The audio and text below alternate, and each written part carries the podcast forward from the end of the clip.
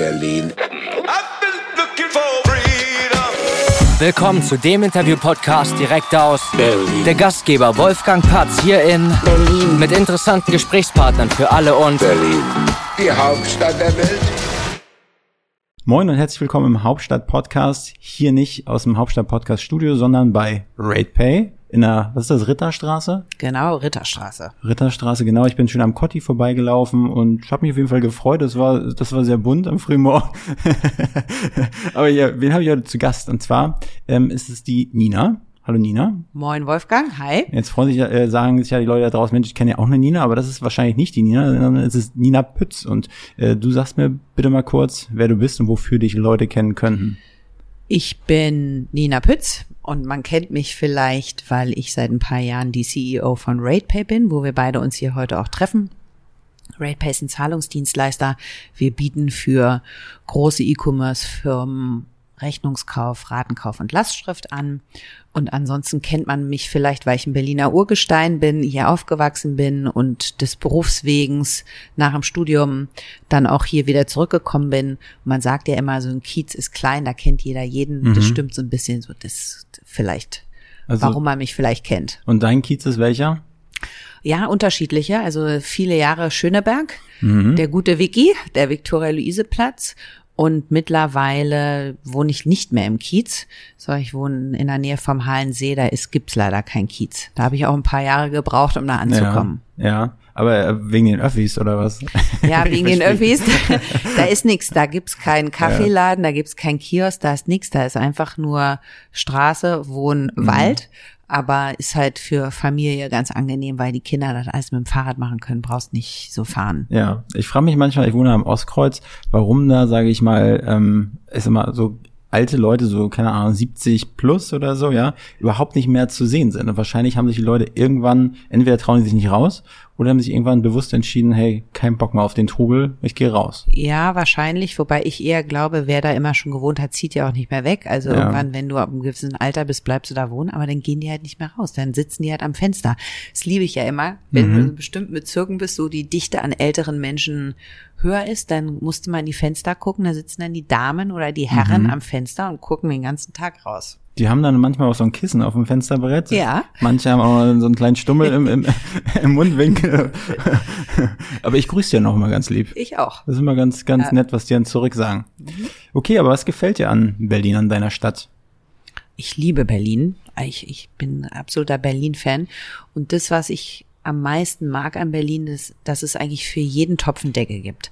Also du kannst in dieser Stadt einfach alles machen. Es gibt nichts, was nicht geht. Du kannst hier immer noch an gewissen Stellen Endzeit-Krimis drehen.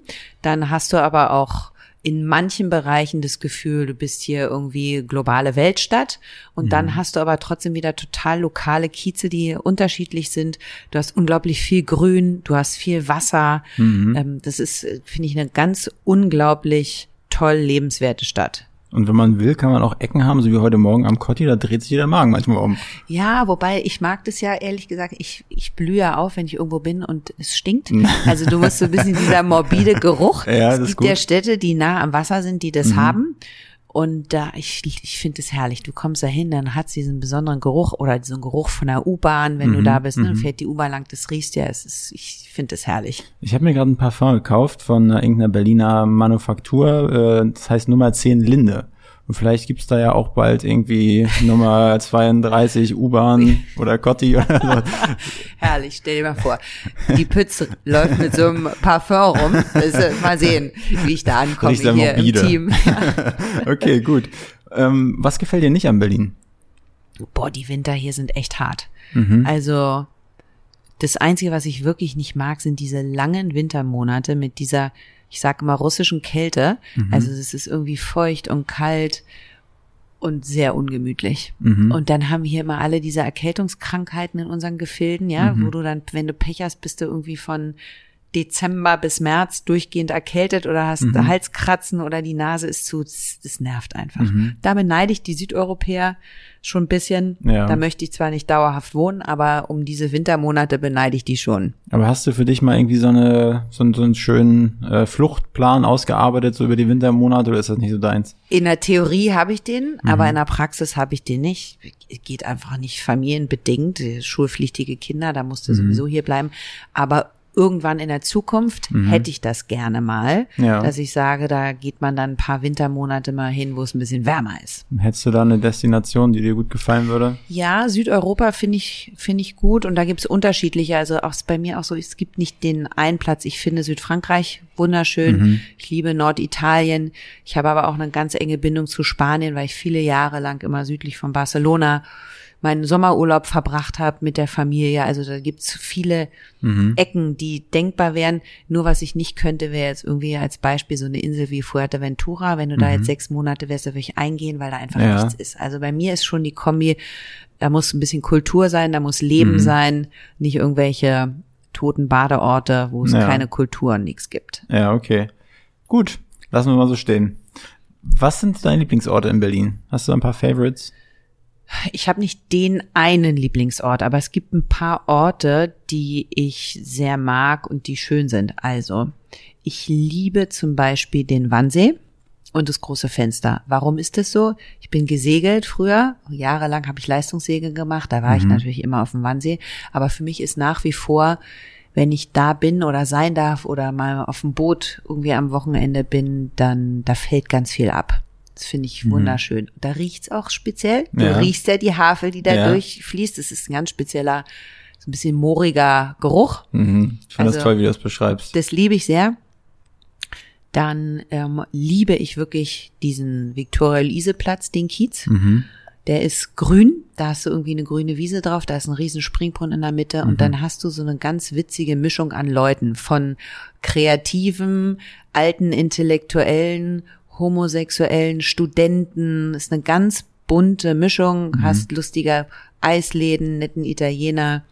Die Ecke mag ich sehr und ist halt total zentral, bist überall in zehn Minuten. Ja. City West, City Ost geht total schnell. Und dann gibt's einzelne Orte, die ich mit bestimmten Sachen, also so Plätze vor Museen oder vor Restaurants oder so, da gibt's eine Fülle von Ecken, die ich sehr, sehr gern mag. Okay, und hast du da ein paar Namen für mich? Ja, wenn wir mal so äh, über Museen, also können wir ja machen, wir können mal so die. Orte durchgehen. So, also welches Museum mag ich gerne? Ich mag die neue Nationalgalerie. So, und wenn du davor stehst, musst mal gucken, hängt also immer ausstellungsmäßig, hängt's auch ab, ist ein wunderschöner Platz. Wie du da bist, ist total toll. Der Gendarmenmarkt Ja. ist wunderschön, wenn du da stehst, zwischen den beiden Domen. Und ich habe das ein paar Mal gemacht, so Sommerkonzerte. Ähm, da Das ist bestimmt äh, cool, es ja. war to- wunderschön. Hast du von der Stimmung, du guckst da hoch irgendwie in den Himmel, das finde ich total toll. Der Bebelplatz, den, der finde Ja. ich auch Ja. wirklich besonders. Jetzt nicht im Winter, wenn es durchpfeift, Ja. aber wenn du da im Sommer bist und da gibt's ja auch nette Outdoor-Konzerte, das ist total schön. Den Tiergarten, da bin ich jahrelang immer gejoggt. Ja. Als wir noch in Schöneberg gewohnt haben, gibt's ganz tolle Ecken, wo kein Mensch ist. Glaubt man gar nicht. Nee, gibt's immer leere Geheimnisse, also wirklich Ja. richtig tolle Ecken mit wunderschönsten Blumen, wo du dich hinsetzen kannst. Du kannst einfach mal verweilen, hast, guckst aufs Wasser, irgendwie ein bisschen Wasser, schwimmen die Enten um dich rum. Und das die toll. Forellen. Ja, es ist herrlich. Dann Schloss Charlottenburg habe ich wieder für mich entdeckt. Da würde ich jetzt nie am Wochenende spazieren gehen oder so.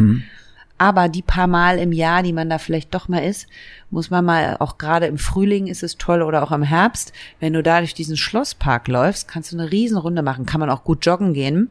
Und dann kann man sich da auch hinsetzen und kann die Leute mal beobachten, die die Enten füttern und die Schwäne füttern, die da sind. Wo wir mal wieder ins Wasser kommen. Kennst du die alte Liebe? Die alte Liebe, ich hab, ist das Spandau? Die alte, ja, das ist ähm, jetzt auf der Grenze Westend zu Spandau. Und die alte gibt's schon seit 100 Jahren. Gab's schon, als ich Kind war. Und da kannst du schwer, also kann man parken, gibt wenig Parkplätze und dann kannst du da aber langlaufen und das ist so ein Schwäne- und Entenparadies. Da kannst du dich hinsetzen und kannst eigentlich einen halben Tag Schwäne füttern daneben und dann kann man da irgendwie eine Kleinigkeit essen. Das ist auch so ein besonderer Ort. Hast Es es sind auch- fast nie Leute da. Bist immer Ja. irgendwie alleine. Es ist nicht viel los. Hast du es auch gerne in den 20ern gemacht oder ist es erst Nee. mit Kindern? Hat Da war, oh Gott bewahre. Nee, in meinen 20ern war ich da nicht. Da bin ich tatsächlich erst mit meinen Kindern hingegangen. okay. In meinen 20ern habe ich Party ohne Ende gemacht. Okay, gut. Ja. Da war mein Lieblings, in meinen 20ern war mein Lieblingsort ist 90 Grad mhm. in der Dennewitzstraße. Ja. Da war früher nichts. Heute sind da überall so neue moderne Wohnungen, die sie Mhm. da vollgebaut haben. Ist dann irgendwann auch mal abgebrannt. Aber wirklich von 18 bis 26 war ich gefühlt jedes Wochenende im 90 Grad an der Bar. Was war das für draußen. ein Club?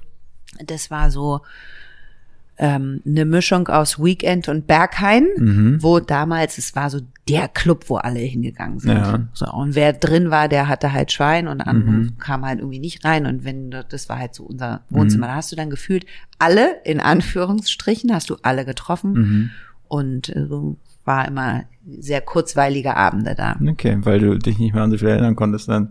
Nee, äh, nee, interessanterweise, ich war immer der Fahrer. Das klingt jetzt total blöd. Also ich Ja. konnte immer viel Party machen, aber ich habe nie getrunken. Je betrunkener die Leute um mich rum waren, desto nüchterner war ich. Ich habe mich meistens an ein, maximal zwei Prosecco auf Eis festgehalten den Abend über und habe dann alle morgens um halb acht nach Hause gefahren. Ist das immer noch so bei dir, so sag ich mal, mit dem Alkohol, dass es sehr kontrolliert ist und wenig? Ja.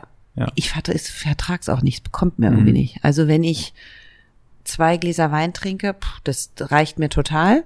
Und mittlerweile bekomme ich auch echt Kopfschmerzen davon. Ich Mhm. habe wie so, ich glaube, ich habe eine Histaminallergie, die nicht festgestellt ist Mhm. oder irgend sowas. Und deswegen habe ich für mich jetzt was entdeckt, womit ich super klarkomme, und zwar ist das Gin Tonic, aber nur einen halben Gin, also Mhm. eine halbe Mischung. Und das ist, finde ich ganz fantastisch. Da Mhm. Das trinke ich einen Abend, habe ich keine Kopfschmerzen, dann geht's mir blendend Ja. und äh, alles gut. Gurke oder Zitrone? Gurke. Ja, das ist gut. Okay, äh, Restaurants, hast du irgendwie ein, zwei Lieblingsläden, wo du ganz Ja. gerne hingehst? Habe ich. Ähm, also mein Wohnzimmer früher, wo wir, wenn du so mal gemütlich unter der Woche hingehst, ist Osteria Ribaltone am Viktoria-Luise-Platz. Musst du immer reservieren, die haben nie einen Tisch. Ist Okay. wirklich, also wenn du zu zweit kommst, kannst du mal Schwein haben, dass du noch einen Platz kriegst, aber musst Ist- du immer reservieren. Ist das so ein gemütlicher Italiener, Ja. so mit karierten Tischdecken Ja. und so? Ja, ich suche Ja, sowas karierter Tischdeck, karierte Tischdecken. Marco ist der Besitzer. Mhm. Die kochen super ähm, und wie gesagt sind immer voll. Aber hast du dieses Schöneberger Publikum? Ja. So seit wir da nicht mehr wohnen, gehen wir natürlich nicht mehr so oft hin. Mhm. Und ansonsten liebe ich die Paris Bar. Mhm. Ja. Da lachst du jetzt wahrscheinlich da, wo du wohnst, ne? aber Kantstraße. Aber das ist so City West. Da ist immer was los. ja, das ist ganz cool, ja. Super Essen, immer die gleiche Speisekarte, Mhm. keine Experimente. Man hat das Gefühl, so das Klischee ist schon, ja, also die Leute, die da hingehen, ist ein bisschen, also situierter. Ja, sind sie, du, hast so eine Mischung aus äh, situiert, aus Kulturleute, die dann irgendwie nach dem Konzert oder so nochmal kommen. Dann hast du so paar Wirtschaftsleute, Künstler, sind viele Künstler auch da, malen Schauspieler, so ganz, also Ja. aber eine ganz gemischte, unprätentiöse Runde und ist immer, immer lustig. Okay. Und es, du sitzt halt total eng. Also Ja. du, wenn du jetzt dich privat und ganz geheimnisvoll unterhalten willst und keiner soll was mitbringen, sollte man da nicht hingehen, Mhm. Ja, sondern du. Mhm. sitzt halt wirklich deinem Nachbarn schon fast auf dem Schoß.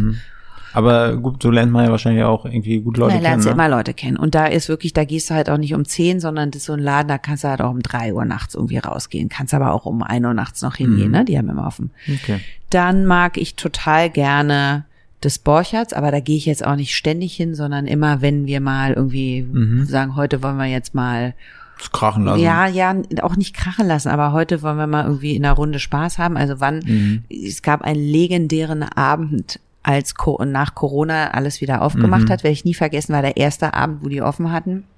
Wurde auch ein bisschen was in der Presse drüber äh, geschrieben da an diesem Abend. Es war total verrückt. Aber so, da in Borchertz, Borchertz gehe ich vielleicht vier, fünf Mal im Jahr, jetzt auch Mhm. nicht so oft, ja. Aber ich, liebe ich. Dann in derselben Liga ist das Grill, ist genau das gleiche, machst du ja auch nicht hier, also ich Mhm. jetzt jedenfalls nicht jedes Wochenende, mag ich auch. Und dann äh, für asiatisch liebe ich nach wie vor das 893. Das habe ich schon öfters hier im Podcast gehört. Ja, 893 ist super. Aber auch schon 100 Jahre, also gibt's ja auch schon seit Ewigkeiten. Und mittlerweile finde ich es ein bisschen ruhiger geworden, muss aber trotzdem reservieren. Also spontan kommen geht nicht und es schmeckt nach wie vor mega. Okay, ich, ich war noch nie da, ich werde es wirklich mal, mal Du machen. musst den Codfish essen. Mhm. Der ist sensationell. Und vor allem, die machen auch richtig geile Drinks. Die haben eine ganz tolle Bar. Kannst du auch wirklich, also tolle, tolle Cocktails, super Ja. Gin Tonic, richtig gut. Okay, werde ich mal meine Freundin mal ausführen. Mach mal. Okay. Was gibt's noch so für Bars? Also da ist ja auch schon so ein bisschen Barmix, ne? Du Paris Bar hast du gesagt. Ja, Paris Bar ist so mehr, ist mehr Restaurant, aber da kannst du auch überall in die Bar gehen. Ja, interessanterweise, ich bin jetzt gar nicht so der Bargänger, die jetzt sagt, so jetzt heute gehen wir mal in eine Bar. Mhm. Aber es gibt natürlich Georgia, Georgia Bar, das ist natürlich Ganz neu aufgemacht oder ein paar ja, Monaten. es ist ne? schon, ist genau jetzt nicht mehr ganz neu. Ja. Aber das ist witzig, auch so zum, zum Party machen jetzt vielleicht für meine Altersklasse, wo jetzt nicht nur 20-Jährige sind. Mhm. Ähm, und dann so eine alte Institution, auch in der City West ist die Green Door Bar. Wirklich, Mhm. die gab's schon in den 90ern. Unverändertes Ding. Da ist so eine grüne Tür, musste Mhm. ran, dran klopfen in der Winterfeldstraße. Auch, glaube ich, vom Interieur sah das auch in den 90ern schon so aus. Mhm. Und die Bar, wo ich früher, so vor zehn Jahren noch häufiger mal war, die jetzt neulich, also ich glaube letzte, vorletztes Jahr ist die abgebrannt, die Victoria Bar. Die mochte ich auch mal sehr gerne. Äh, War auch so beim Richtung 90 Grad. Ähm, die Ecke, die war, die fand Mhm. ich auch mal gut. Also deine Tipps, die du jetzt hier rausgehauen hast, sind genau dieselben, die letztes Mal, die ich letztes Mal gehört habe. Echt? Äh, von Burkhard Weller, der ist irgendwie der Chef der äh, Weller-Gruppe, irgendwie zweit- oder fünftgrößte Auto, ne? Irgendwie so. Guck mal, müsste ich mal mit Burkhard mal ein Trinken Ja. gehen, wenn der da mit mir Ja, auch. auf derselben Wellenlänge. Hat er dir auch die Bar 1000 gesagt? Weil das ist noch, nee, ich glaube nicht. die Bar 1000, kennst du die? ja, an der Torstraße ist das, Ja, oder? nee, die ist in der unter dem S-Bahn-Bogen von der Friedrichstraße, also bei der ständigen Vertretung, Ja. läufst du noch dran vorbei, dann unter dem S-Bahn-Bogen. Und die Bar 1000, die war zwischendrin ja mal abgeschrieben, die war Mhm. ganz heiß in den 2000ern, Mhm. frühen 2000ern. Du glaubst nicht, wie wir da gefeiert haben. Mhm. Das ist so ein langes, so, so, so ein langes Ding und am Ende hast du so ein Auge Mhm, an dem, an der einen Wand. Und das ist heute noch so. Also ich weiß nicht, da waren wir ein paar Jahre in den frühen 2000ern, dann ewig lange nicht. Mhm. Und jetzt, also seit einer Weile ist die, gibt's die auch schon Ja. äh, wieder und es sieht noch genauso aus. Es ist ein super Laden. Mhm. Okay, gut, ja, vielen Dank für die ganzen Tipps, Mensch. Ja, also, ja, ich muss mal losziehen. Ja. Heute Abend. Ist ja, ist ja Donnerstag, das passt ja. Ja. Ist das für dich so, ich meine, als, als Business High, sag ich mal, ähm, bist du ein Business High? Nein, ne? Nee, du kommst auch nicht rüber. Aber äh, ist, ist da After Work? Äh, macht man auch After Work? Nee, ich mache also ich mache kein Afterwork. Wahrscheinlich, wenn wir in England leben würden, würden wir Afterwork machen Ja. und dann irgendwie mit allen Mitarbeitern in Pub gehen. Das wir cool. Mhm. machen hier manchmal so Afterwork hier im Büro. Aber ich habe tatsächlich in den letzten paar Jahren einmal Afterwork gemacht und es war neulich mit einer Freundin im Mhm. Bostich. Ist übrigens auch ein Laden, der neu aufgemacht hat, im alten Ojo di Aqua. Ähm, der Laden ist äh, auch neu dabei. Da habe da hab ich ganz gut Afterwork gemacht, aber es ist nicht so mein Konzept. Ich gehe, da gehst halt essen. Ich habe halt so ständig diese Geschäftsessen Ja. und bin dann schon ein paar Abende die Woche unterwegs. Deswegen finde ich auch so schwer, so ein Restaurant zu haben. Mhm. Es gibt total viele wunderbare, ganz tolle Restaurants hier in Berlin. Ja, das glaube ich. Habe ich auch schon mal von gehört. okay, lass uns mal kurz über dich sprechen. Erzähl mal was von dir, so deine ähm, Vita in fünf Minuten. Ja, okay, oh, fünf Minuten. Also, ich bin in West-Berlin geboren und zwar im Südwesten von Berlin, fast an der Mauer. Da bin ich aufgewachsen, hab einen Bruder, wir hatten einen Hund, meine Eltern und bin da auch immer geblieben. Zwischendrin war ich mal ein Jahr in England in der Schule und bin dann zum Studium weggegangen. Ich habe in Leipzig Business an der HAL habe ich studiert, war dann in Washington DC, habe ich mein Auslandssemester gemacht und habe da Praktikum gemacht und war dann noch zweimal für ein paar Monate in Barcelona auch und bin dann eben ins Berufsleben eingestiegen. Ich glaube, was so ganz besonders ist, ich habe an der Business School studiert und da sind damals zu der Zeit, als ich fertig wurde, 2001, 50 Prozent der Leute ins Investmentbanking gegangen und die anderen 50 Prozent sind zu McKinsey oder BCG, also in irgendeine Strategieberatung gegangen. Nur die Pütz nicht ähm, weil ich irgendwie, ich hatte keine Lust auf Investmentbanking und irgendwie fand ich auch Strategieberatung, habe ich gesagt, nee, da hängt mein Herz jetzt auch nicht dran. Und der Vater meines damaligen Freundes hat mir immer gesagt, entscheide dich nicht nach dem Geld für einen Job, sondern mach das, was dein Herz dir sagt, was dir Spaß macht. Und ich hatte Bock auf Retail. Und ich bin dann tatsächlich zu P&C gegangen und habe klassische Handelskarriere, Handelslaufbahn angefangen und hatte da wirklich richtig Spaß.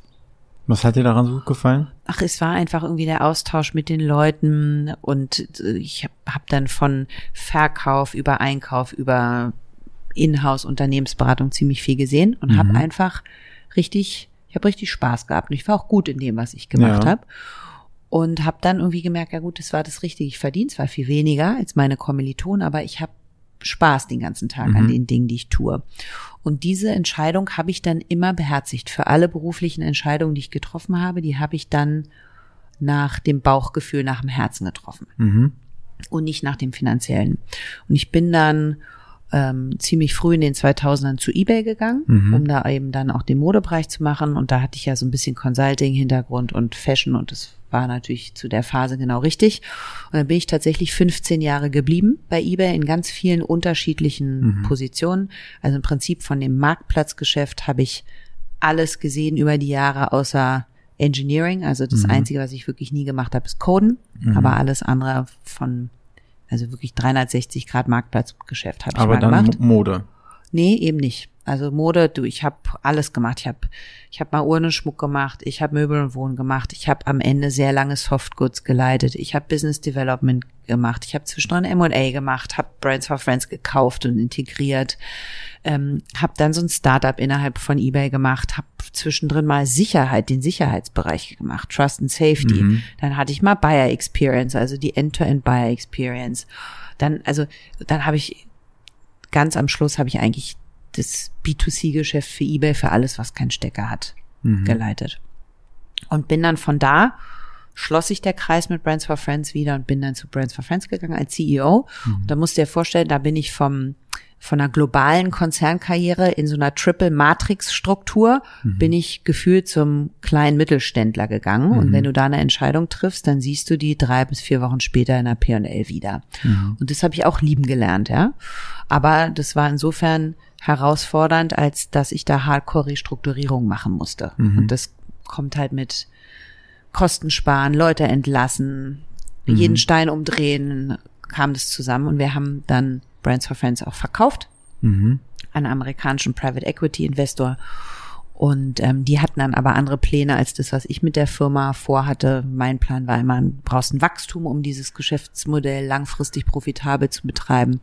Die wollten das ganz anders machen und downsizen. Und da habe ich gesagt, da bin ich dann die falsche und bin dann gegangen und hatte dann natürlich die Möglichkeit, jetzt machst du entweder Konzernkarriere wieder weiter mhm. oder bleibst du in diesem mittelständischen Geschäftsführer, CEO-Rolle drin und habe dann beide Optionen nochmal ausgelotet und habe ich dann tatsächlich für RatePay am Ende entschieden und bin dann diesem Mittel, dem Mittelständischen treu geblieben. Und jetzt bin ich mittlerweile schon fast drei Jahre hier. Am 1.9. Mhm. bin ich drei Jahre hier und habe auch hier in den letzten drei Jahren jeden Stein umgedreht und jetzt ernten wir langsam alle die Früchte. Was meinst du, was für dich der, also Vor- und Nachteil von Mittelständler wie RatePay oder auch Brands for Friends oder im Vergleich zu eBay?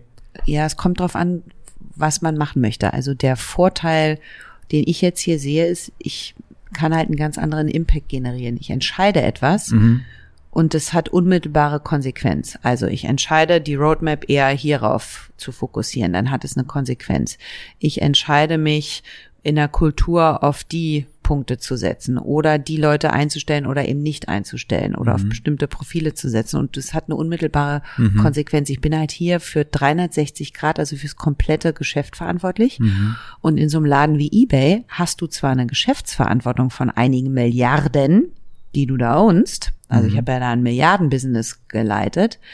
Aber im Prinzip bist du so ein bisschen zahnloser Tiger, mhm. weil du Teil einer globalen Triple, Quadruple Matrix bist mhm. und dir wird der Kopf abgehauen, abgeschlagen am Ende für etwas, was du nicht mal richtig indirekt beeinflussen kannst, weil die Produktressourcen und die Entwickler, die sitzen in Amerika und die müssen, haben eine globale Pipeline. Dann geht's immer darum, wie kannst du in einer Matrix-Organisation Leute, die nicht an dich reporten, die komplett konfliktäre Ziele zu deinen haben, wie kannst du die begeistern für die Themen, die du jetzt gerade brauchst? Mhm. Also ist ein anderes Thema. Hat mir auch wahnsinnigen Spaß gemacht ja. und ich würde auch nicht ausschließen, dass ich es nicht mehr machen würde. Also mhm. ich habe beides, also eBay mochte ich sehr, war ich auch gut drin, hatte ich viel Spaß dran, aber auch das, was ich jetzt tue, liebe ich. Aber bist, ist die Nina denn jemand, der sagt, ich bin gerne 15 Jahre in einem Unternehmen oder weil du jetzt ja schon, hat sich angehört, bist, bist jetzt schon drei Jahre hier, als wenn das schon irgendwie so ein großes Ding für dich ist. Ähm, bist du eher so rastlos oder eigentlich ja nicht, wenn du 15 Jahre bei eBay warst? Ja, doch, ich bin schon rastlos. Ich bin rastlos in dem Sinne, als dass mir schnell langweilig wird und ich brauche immer eine neue Lernkurve. Und die 15 Jahre bei eBay waren deshalb so lang, weil ich jedes Jahr was Neues gemacht habe. Also immer dann, wenn die Lernkurve abgeflacht hat, war ich wieder im komplett neuen Bereich und habe wieder von Null angefangen.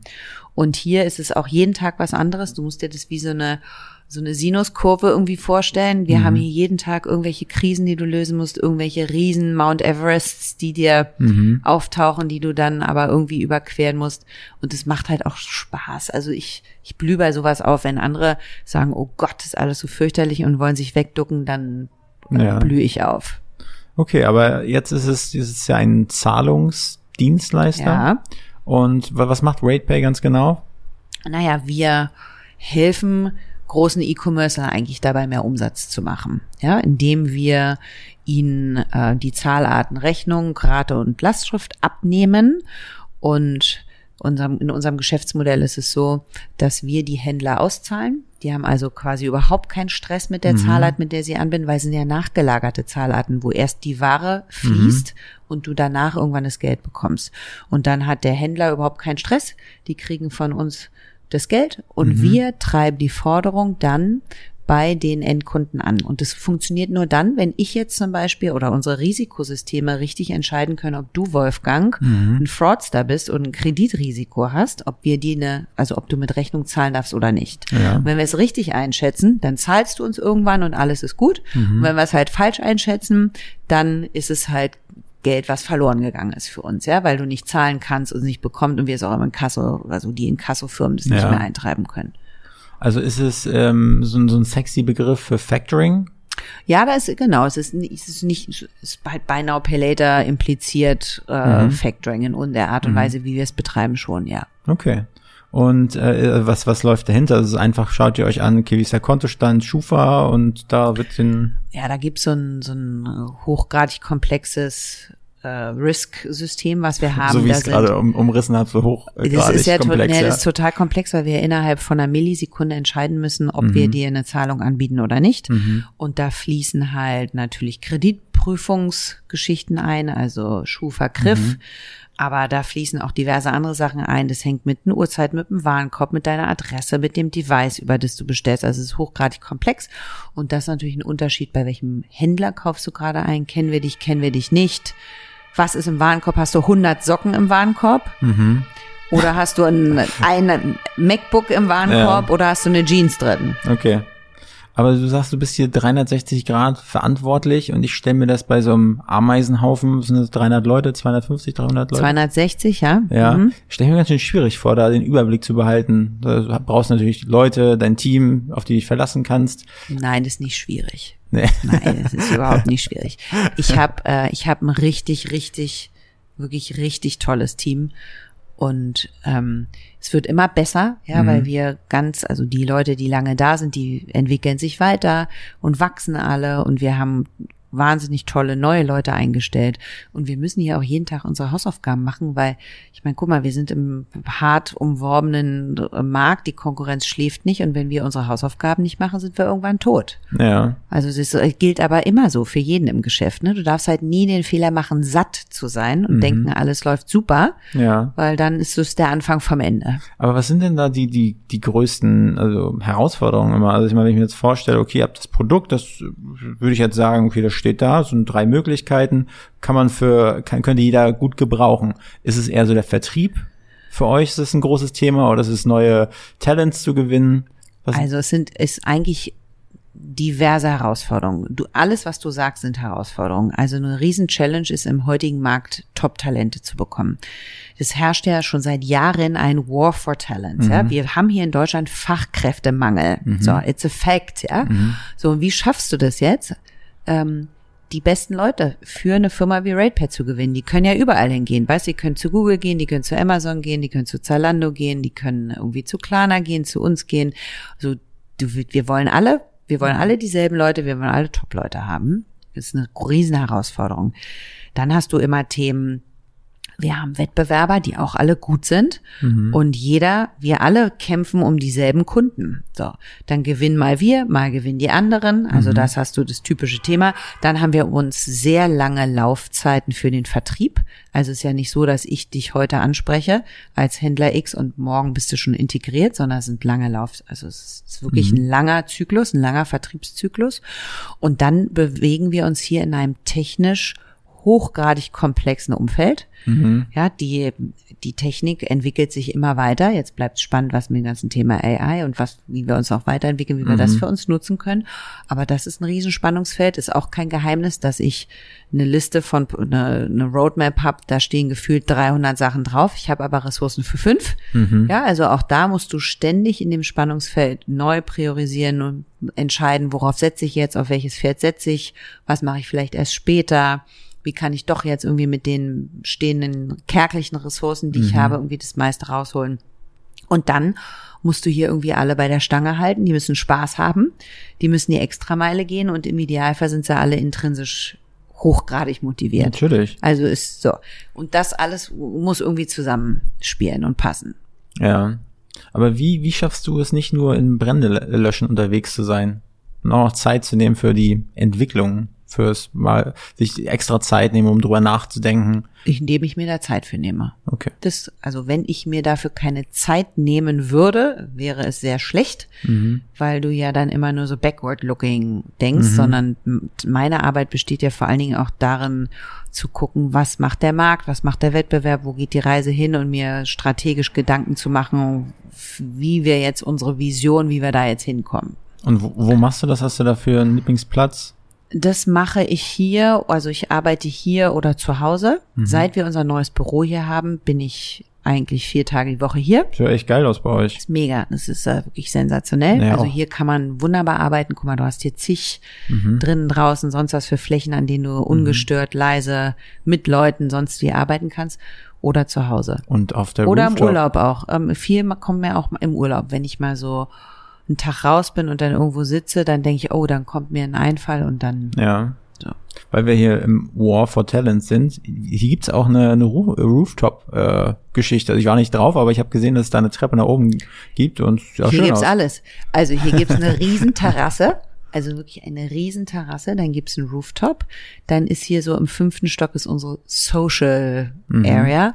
Da hast du sogar, wir haben hier eine volle Küche, du, wir- die Mitter, wir kochen hier füreinander. Mhm. Der Technikchef, der hat neulich mal für 30 Leute ein Curry Mhm. gekocht im Meeting, da musste er nicht präsentieren, hat er den Laptop daneben gestellt und hat Ja. mal eben das Curry gezaubert. Dann grillen wir hier jetzt äh, oft. Neulich hatten wir einen Kochkurs, wir hatten Culture Week letzte Woche. Mhm. Da waren natürlich neben so Standardsachen fürs Business, Weiterentwicklung, Business-Themen hatten wir aber auch so Sachen wie äh, ein Malworkshop oder ein Curators-Workshop oder Yoga und Basketball ähm, und unter anderem auch ein Kochkurs, Ja, den wir angeboten an. haben. So. Also das ist schon nett. Und dann hast du natürlich hier, wir haben ja ohne Ende Meetingräume in dem neuen Büro, weil das hybride Arbeiten ist ja anders. Du bist ja nicht mehr mit zehn Mann im Meetingraum, Mhm. sondern dann sind drei, vier, fünf hier und die anderen sind zu Hause. Das heißt, du musst für dieses Ja. hybride Setup irgendwie alles haben. Und du bist halt auch viel in Einzelräumen und machst Calls. Und Findest das haben wir gut? hier drin. Also- ich finde es super. Wir Ja. gehen- werden nicht. Ach, du, also in unserem Geschäft jetzt, Digitalunternehmen, Fintech, da müssen nicht alle fünf Tage die Woche hier sein. ist ja völlig überholt. Ja. Aber ich, also von mir, ich bin vier Tage die Woche hier, weil auch immer Mhm. irgendwas ist. Und im Schnitt kommen unsere Mitarbeiter so mittlerweile zwei Tage die Woche rein. Aber freiwillig. Also wir haben hier nicht irgendwie eine Office-Regelung, wo jetzt jeder so und so oft kommen Mhm. muss, sondern es pendelt sich so ein. Wie viele Nationen seid ihr hier?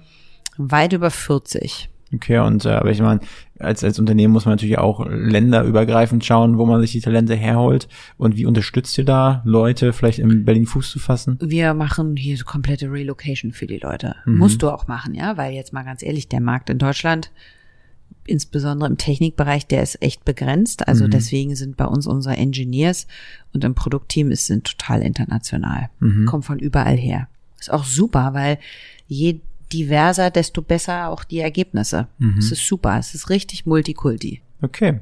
Ja, ich glaube, ich bin mit meinen äh, RatePay-Fragen schon am Ende. Ähm, genau, und in diesem Sinne letzte Frage. Wen würdest du gerne als nächsten Gast hier im Podcast hören wollen, wenn du ihn dir anhören würdest? Ich würde gerne äh, meinen Freund Robert Reimer hier mal im Podcast hören. Robert Reimer ist Dirigent. Und Robert Reimer kommt eigentlich aus Luxemburg und ist so ein Musikgenie und ist ein ganz anderer, vom Skillset her ein ganz anderer Typ als ich jetzt zum Beispiel, aber wir sind, wir sind gut befreundet und den würde ich gerne mal hier im Podcast hören. Und zwar würde ich ihn gerne hören zu der Frage, was Musik mit ihm macht und wie er das macht. Es ist für mich, ich habe so einen Respekt vor dieser beruflichen Leistung. Weil du musst dir mal vorstellen, die gucken sich eine Partitur an, der liest sich quasi wie du und ich jetzt ein Buch lesen, einen Text, liest der sich hunderte von Seiten Noten durch und hört die Musik und hört ein komplettes Orchester spielen. Der liest es, wie für uns macht es eine Geschichte im Kopf und der hört Musik im Kopf. Heftig. Und das finde ich, da ziehe ich so meinen Hut vor. Jedes Mal bin ich da sprachlos bei sowas. Und ich habe den gehört in Wien, wie er die Wiener Philharmoniker dirigiert hat zu einem Ballettstück. Und es war Wahnsinn. Ich hatte den Luxus, ihn wirklich mal von vorne zu sehen, weil die Wiener Oper ist so, da siehst du den, das Gesicht vom Dirigenten, da sitzt du nicht dahinter. Und es war ein Traum, ihn mit den Musikern in der Interaktion zu sehen, was der aus den Leuten rausholt. Sensationell. Und ihn darüber mal im Podcast sprechen zu hören, da würde ich mich sehr freuen. Ja, welche Parallelen man von ihm als Dirigenten, aber auch in dein Business ziehen könnte. Ja, Bomben-Leadership. Ja. Genau, völlig richtig. Okay, gut. Und der ist in Berlin? Der ist in Berlin, der hat Ja. seinen Wohnsitz, der ist aber ein schwer äh, beschäftigter Mann, der ist natürlich immer irgendwo in der Welt, Ja. weil die Konzerte sind ja immer überall, aber mit der richtigen Planung, der weiß ja immer schon zwei Jahre im Voraus, wo er wann ist, Mhm. kann man gut planen. Na gut, vielen lieben Dank. Ich äh, freue mich auf den äh, Kontakt. Danke, Nina. Also, äh, ihr da draußen bitte nächsten Freitag wieder einschalten. Und äh, wenn ihr Bock habt auf ein mittelständisches äh, Tech-Unternehmen hier mit einem ja, geilen Office in Berlin, mit flexiblen Zeiten, mit äh, Onboarding, mit Relocation, keine Ahnung, dann äh, checkt auf jeden Fall die Karriereseite von RatePay aus. Genau. Ich packe das auch alles in die Show Notes. Und ja, macht's gut da draußen. Ciao. Tschüss.